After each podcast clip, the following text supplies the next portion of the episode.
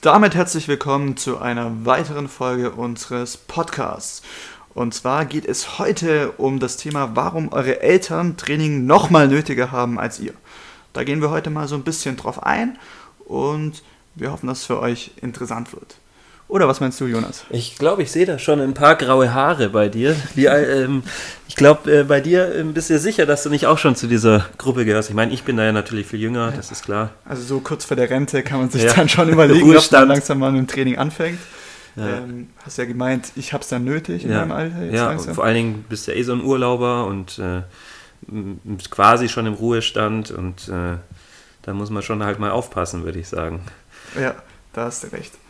Wie lief dein Training heute? Ja, sehr gut. Also ich konnte auch einen neuen PR aufstellen. Ja? Leider eher am, am Ausdauerteil dann am Ende. Aber zumindest bleibt die Kraft konstant. Oh oh, oh oh, Ausdauerteil hört sich nicht nach 150 Kilo Kniebeuge. Aber bei mir ist es auch nicht. Äh, ja, aber Ausdauer ist schon mal gut. Du bist gelaufen, habe ich gehört. Frage an dich: Mit welchem Grip fährst du Auto? Mit welchem? Wie umfasst du das Lenkrad? das ist eine geile Frage. Also tatsächlich, ich habe ja gerade kein Auto, aber bald wieder eins, aber ähm, tatsächlich, ich habe ja frühere Zeit echt lange Lauber Squat gemacht und da ist immer mein Daumen ja, da darf man es, also Leute, ne, da darf man den Suicide Grip beim Low Bar Squat anwenden, weil da hast du eine ganz andere Handposition. Und da habe ich mir angewöhnt, tatsächlich beim Lenkrad so den Daumen oben drüber und die, dieses Lenkrad genau an der Stelle, wo die Hantel immer liegt, äh, zu umfassen. Das ist echt crazy jetzt, wo du es erwähnst, ja. Also ich habe mich letztens tatsächlich dabei erwischt, wie ich im Hook Grip auf der Autobahn Im Hook Grip? Ja, wirklich. Das war echt krass. Also ihr könnt es euch ja mal vorstellen. Und habe dann daraufhin mein, mein Grip auch geändert, weil es mir ein bisschen komisch vorgekommen ist. Aber ja, also müsst ihr euch auch mal fragen, in welchem Grip ihr auf der Autobahn fahrt. Ja, und um zum Thema zu wechseln, ich würde es extrem feiern, wenn ich irgendwie so einen alten Busfahrer oder so sehen würde, der dann, der dann quasi schon in Rente ist oder irgendwie so einen älteren Wohnwagenrentner, sage ich mal, wie sie da immer auf der Autobahn rumgurken mit 80 und dann irgendwie so, so im Hook-Grip mit so ganz so, so, so sehnigen Armen so, so, äh, so das Lenkrad umfassen würde. Dann wüsste ich, okay, der, der weiß, was er tut, auf jeden Fall. Da muss ich, da muss ich nicht so viel Abstand halten. Dann so mit Magnesium und seinem Hook-Grip-Tape noch mit dran. Jonas, erklär doch mal den Leuten, was ein Hook-Grip ist. Ich glaube, das weiß ja, nicht, äh, das, nicht alle.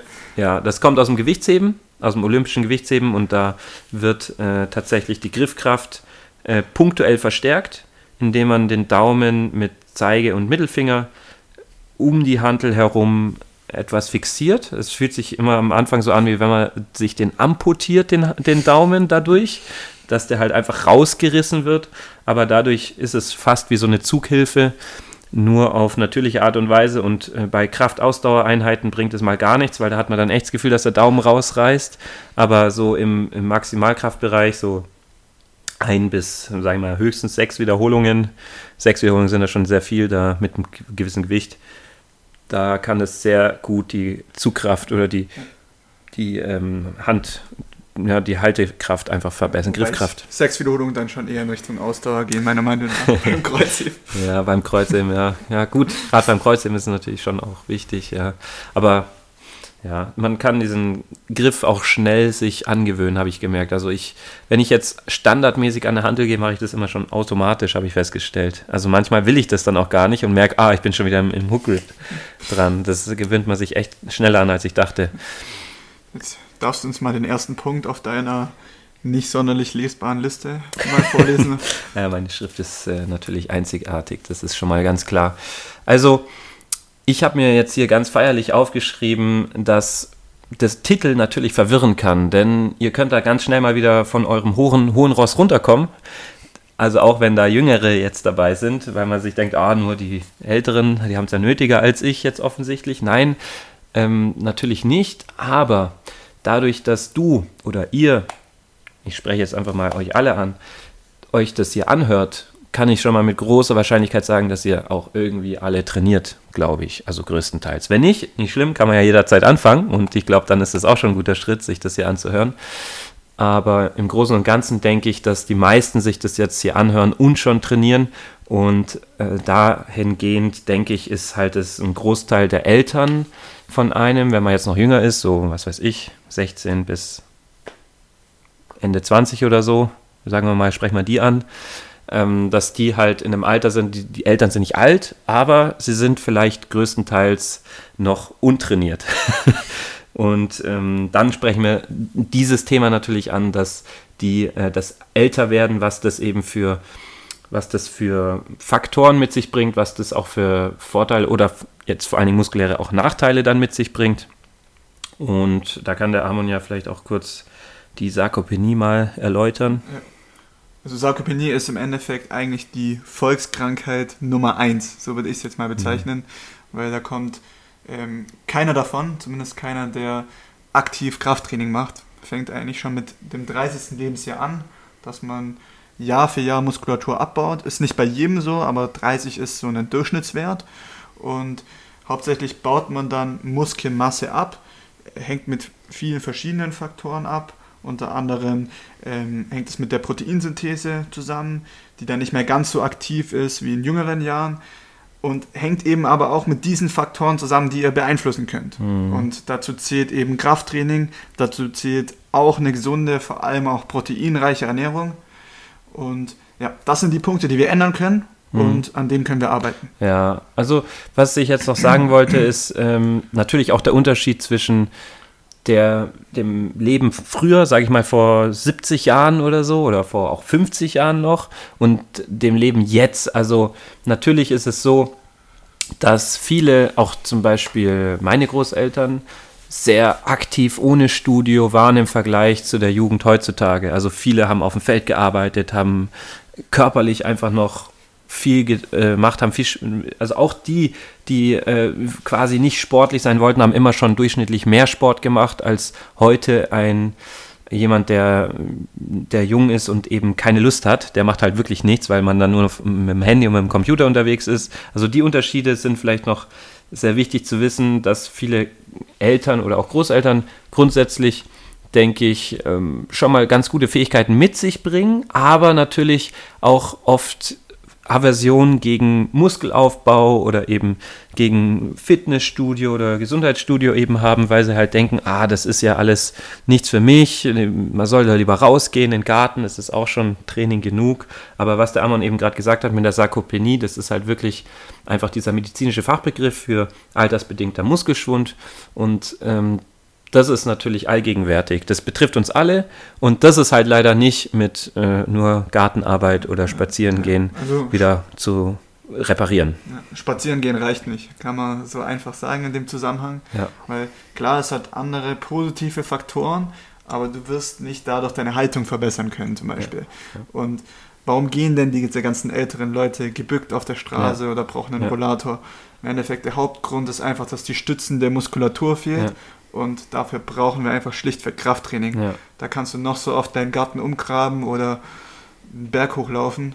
Du musst einfach wirklich mhm. gezieltes Krafttraining machen und das dann auch wiederum progressiv gestalten ja. und da nicht irgendwie völlig hintrainieren. Ja, also lustige Geschichte am Rande, da war ich mal im Urlaub in der Türkei, schon echt viele Jahre her.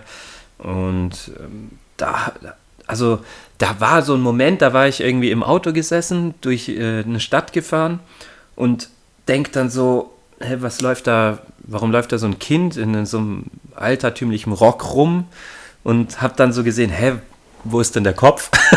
da war nämlich kein Kopf, ich habe den nicht gesehen, weil ich habe nur den Rücken gesehen und halt so einen riesen Buckel und es war wirklich eine ganz kleine Person, bis ich dann irgendwann verstanden habe, dass der Kopf einfach so weit vorne hängt, auch der Rücken so weit vorne hängt, dass, dass ich den nicht von hinten sehen konnte, den Kopf. Also das war so verkrümmt, die Wirbelsäule, ohne Witz, dass halt wirklich, also die Frau konnte auch nicht nach oben schauen. Also die musste wirklich so nach unten schauen und äh, der Kopf konnte, also es war eine Versteifung der Wirbelsäule schon und das ist natürlich auch eine Krankheit, die, die sich sehr weit, die sehr weit fortschreiten kann, wo man dann auch irgendwann gar nicht mehr viel machen kann, wenn es wirklich verknöchert. Aber es fängt halt an, dass eben Haltungsschädigungen schon auch in der Jugend nicht korrigiert werden, nicht mit aufbauender Muskulatur, die ähm, gerade von, von ähm, vom Rücken oder hintere Schultermuskulatur, Rhombideen, die ganze aufrichtende Muskulatur, dass die auch in der Funktion einfach nie aufgebaut wurde. Es mag sein, dass jemand vielleicht ein ganzes Leben lang Hausarbeit macht oder auf dem Feld arbeitet oder eben andere Sportarten oder auch Ballspielen oder Fahrradfahren macht, aber eben nichts Aufrichtendes, nichts, wo die hintere Kette, die komplette Rückenkette und aufrichtende Kette trainiert wird und dann versteift sich das mit der Zeit einfach. Das war echt krass, habe ich noch nie sowas erlebt, wo ich das gesehen habe. Ich, ich glaube, wenn ich das im Dunkeln gesehen hätte, hätte ich gedacht, ich bin in irgendeinem Horrorfilm oder so. Und gerade ältere Frauen sind neben dem Phänomen dann auch noch anfällig für Osteoporose. Ja. Da sind dann nochmal die Knochen betroffen, ist dann eher ein Knochenschwund als ein Muskelschwund. Ähm, aber auch hier hilft Krafttraining vor allem, denn wenn wir diesen Knochenschwund haben, dann ist ja umso besser, wenn wir dafür die ähm, eben stabilisierende Muskulatur in dem Bereich mhm. ähm, haben. Und das wird wahrscheinlich in dem Fall, denke ich mal, dass beide Faktoren miteinander ja. kombiniert waren, also Knochen- und Muskulaturschwund. Ja, das kann sein, Osteoporose. Das sieht man jetzt von außen natürlich nicht, aber ähm, wenn die Knochensubstanz einfach weniger wird, dann äh, ja, kann man das auch einfach Osteoporose dann einfach nennen irgendwann. Und was natürlich auch, wie ich es immer oft beschreibe, ist einfach ich finde es so heftig, ich kenne mich mit Autos überhaupt nicht aus, aber wenn ich mit dem Auto fahre, dann nutzt sich ja immer irgendwas ab. Also wenn ich mit dem Auto fahre, dann geht der Reifen wird kaputt, irgendwie ein Lager quietscht oder irgendwas im Motor geht kaputt und hast du noch nicht gesehen.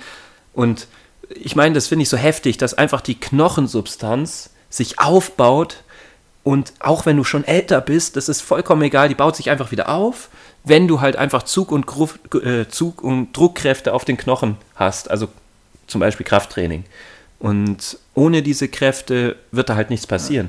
Natürlich kommt dann noch die Ernährung hinzu, ohne die oder mit Falschernährung oder mit verschiedenen Medikamenten, die natürlich auch verschiedene Medi äh, Nebenwirkungen haben können, kann da auch natürlich sich herzlich wenig tun, aber grundsätzlich davon mal abgesehen, reicht einfach nur diese Belastung aus, die halt viele einfach nicht mehr haben und dann auch sagen, nö, ich mache nur noch Ausdauertraining, ich bin ja jetzt älter. Aber gerade dann ist halt das Krafttraining eigentlich, kann man schon sagen, gehört zur Körperhygiene einfach. Ja, und wie oft haben wir schon gehört, dass Personen sagen, sie arbeiten schon genug im Garten oder haben genug körperliche Arbeit, gehen mit dem Hund Gassi, aber das ersetzt einfach kein Krafttraining.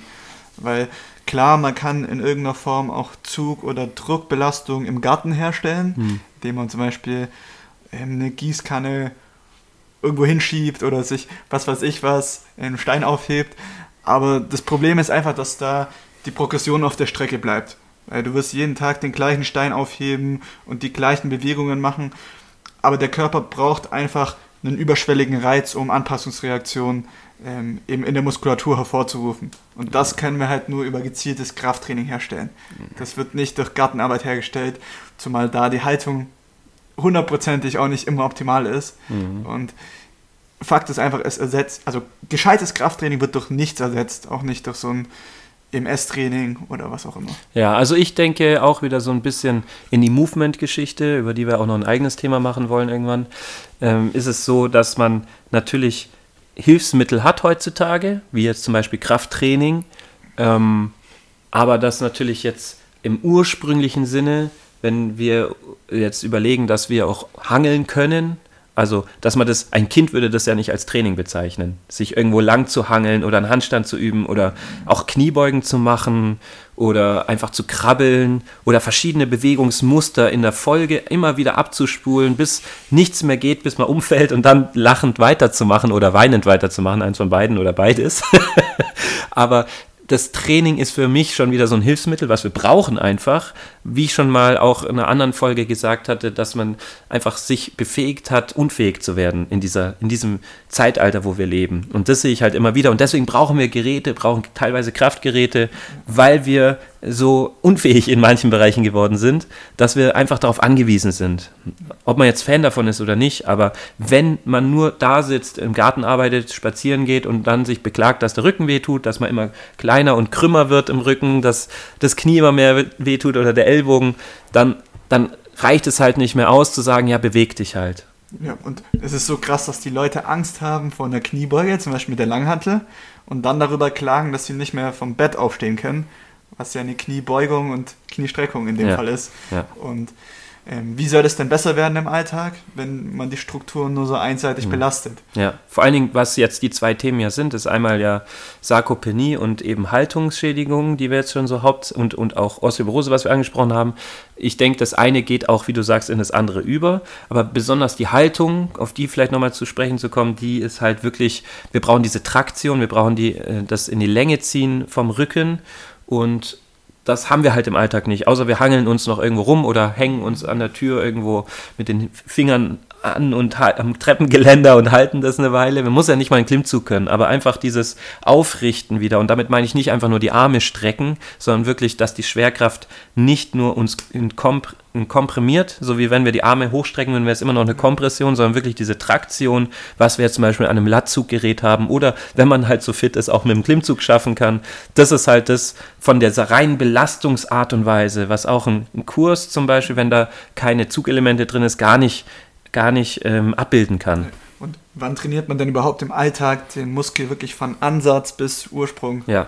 Genau, ähm, klar. Wenn du, kaum, ja. wie du sagst, wenn man jetzt im Garten arbeitet, hast du halt immer eine Bewegung, aber mhm. die ist dann halt, keiner würde im, im Studio auf die Idee kommen, eine halbe Stunde lang nur, ähm, ja, nur mit einem Arm 40 Kilo heranzuziehen. Zumal das ja keine voller Bewegungsradius ja. meistens ist, ja. sondern immer nur eine ja. halbe Bewegung. Aber auch nur mit einem Arm, auch, auch immer macht. nur über die gleiche Drehung Und, auf, und, und, und die andere Seite schon mal gar nicht. Aber das kann ja auch zu Mobilitätseinschränkungen dann wiederum führen, weil du die Muskulatur nicht im vollen Bewegungsradius belastest. Hm. Und auch das kannst du ja im Krafttraining dann trainieren. Klar. Also es ist ja, nicht nur die, die Kräftigung dann, sondern auch ein Mobilitätstraining. klar. Weil du dann unter Last den Muskel wirklich in seinem vollen genau. Bewegungsradius Man sagt ja auch immer, wenn man über vollen Bewegungsradius trainiert, ähm, ist es auch Mobility-Training ja. oder auch Beweglichkeitstraining, wenn man die Übung richtig macht.